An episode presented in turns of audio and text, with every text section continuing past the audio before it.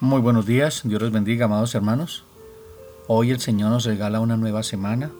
Como dice en su palabra, sus misericordias son nuevas cada mañana. Hoy reconocemos la grandeza de nuestro Dios de saber de que está en control y seguirá estando en control, porque el futuro está en sus manos. Nuestro presente está en sus manos y nuestro pasado está en la cruz de nuestro Señor Jesucristo, donde fueron perdonados nuestros pecados. Es por eso que va a haber gozo y contentamiento en el corazón de todos y cada uno de nosotros. Continuamos con el devocional de la vida de Daniel. Daniel era un hombre de devoción, una devoción absoluta y total a nuestro amado Dios. Lo leíamos en capítulo 1 cuando dice, y propuso en su corazón no contaminarse con la comida del rey. No era la comida, era contra quien atentaba esa comida, contra Dios. tenemos que tener claro que eso es lo que tiene que haber en mente, el temor de Dios delante de nuestros ojos, para no pecar contra nuestro amado Dios para estar confiados y seguros de que Él hará conforme a su voluntad. Daniel se encuentra en Babilonia. Dios en su infinita misericordia pone a su lado a tres de valientes amigos, a tres valientes amigos, que serían para Daniel compañerismo espiritual en medio del paganismo y secularismo de Babilonia. Vimos que Daniel está en el lugar más aterrador de la tierra en ese tiempo, porque era la cuna de la idolatría e Israel sabía que no existía y sabemos de que no es sino un solo Dios, no infinidad de dioses. Allí estaba Daniel, donde todo era en contra de Dios, pero él sabía que Dios estaba con él. Aquí hablamos de que tres amigos Dios puso alrededor de Daniel, Sadrad, Mesad y Abednego, tres compañeros que estuvieron con él hasta el final, que fueron determinantes en muchas circunstancias de su vida. Daniel tenía compañerismo con hombres espirituales. Y eso es necesario que tengamos nosotros compañerismo con hombres espirituales, con mujeres espirituales, que nos rodeemos de personas que nos edifiquen, no que nos destruyan, sino que construyan en nosotros más el carácter de Cristo.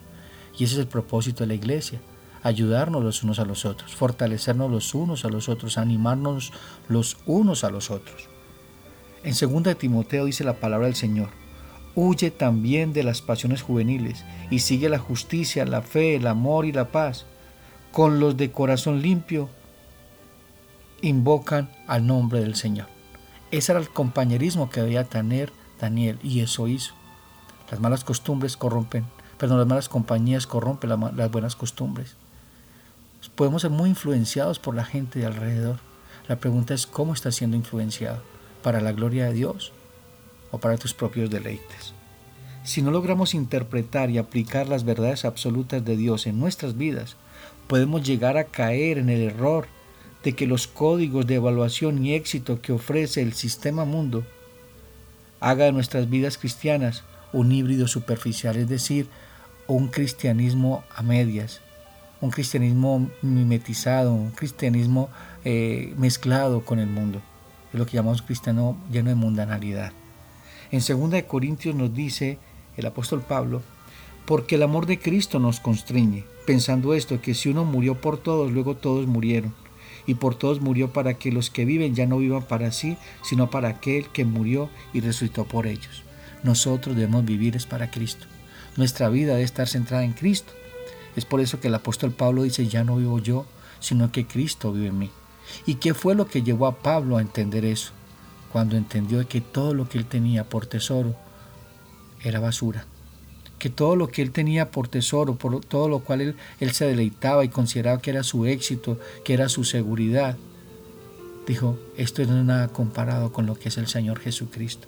El amor, dice, el amor de Cristo nos constriñe, o sea, nos impulsa, nos motiva cada día a amarle más, porque cada vez que pasas más tiempo con el Señor, más le amas. Pero cada vez que pasas más tiempo con el mundo y con el sistema mundo y con todas las personas que, que viven en el mundo y que aman el mundo, vas a ser, empezar a ser arrastrado. Es necesario entender de que estamos en el mundo, pero no somos del mundo. Cristo en Juan 17 le dice al Padre orando, Padre, te pido, te pido que no los quites del mundo, sino que los guardes del mundo. El Señor nos guarda del mundo. ¿Y cómo nos guarda? Con su bendita palabra. ¿Con qué guardará el joven su camino? ¿Con qué lo limpiará? Con la palabra del Señor. Debemos tener claro eso, amados hermanos, de que no podemos amoldarnos a ese sistema mundo. Y, yo creo que eso es fundamental en nuestro contentamiento. Cuando tú entiendes y descansas en las promesas de Dios y en lo que Dios te ha dado y lo que Dios te dará, habrá contentamiento, porque todo lo que Dios da es bueno, agradable y perfecto. Pero si no renovamos nuestro entendimiento, si nos amoldamos a este mundo, todo lo que nos ofrece y lo que nos da Dios no es suficiente. Vamos a querer las cosas del mundo, vamos a anhelar las cosas del mundo, y nuestra vida va a estar así, inestable como es el mundo. Una inestabilidad total, pero nosotros estamos cimentados en la roca de la eternidad, en Cristo, en la roca inconmovible. Por eso dice que la palabra del Señor es firme ancla del alma. ¿Y por qué firme ancla del alma? Porque Cristo entró al lugar santísimo a interceder por nosotros. Es por eso que nos podemos acercar confiadamente al trono de la gracia para recibir pronto y oportuno socorro. Este sistema mundo premia a aquel que vive con el sistema, lo determinó. O sea, el mundo te premia porque vives como los del mundo, pero si no vives de esa manera, con esos logros y con esos éxitos, eres un perdedor. Pero nosotros entendemos de que si estamos en Cristo somos más que vencedores. El mundo puede obtener, las personas pueden obtener todo el mundo, pero son más que perdedores. Porque de qué le sirve al hombre ganar el mundo si su alma la perdiera. Los valores del mundo no son el centro de nuestra vida. Nuestros valores y principios es la bendita, inerrante y absoluta palabra de Dios. En 2 Timoteo dice el apóstol Pablo, 2 Timoteo 19, pero el fundamento de Dios está firme, teniendo este sello, conoce el Señor a los que son suyos y apártese de toda iniquidad aquel que invoca el nombre de Cristo. Conoce el Señor a los que son suyos, Dios nos conoce. Ese conocimiento no es de saber quién eres, sino de compañerismo, de relación, de intimidad, eso es lo que Dios tiene para con nosotros, relación, una relación íntima con aquellos que le temen y tiemblan ante su palabra. Necesitamos tener temor delante de nuestros ojos, ese temor reverente que hace de que amemos a nuestro Dios, de que confiemos en Él y de que esperemos en Él. Que el Señor nos ayude esta semana a perseverar, a permanecer firmes, a no eh, amar las cosas del mundo, a disfrutarlas para la gloria de Dios, todo lo que Dios nos provee pero que eso no sea el centro de nuestra vida, que nuestro deleite sea el reino de Dios y su justicia. Un fuerte abrazo, Dios los bendiga.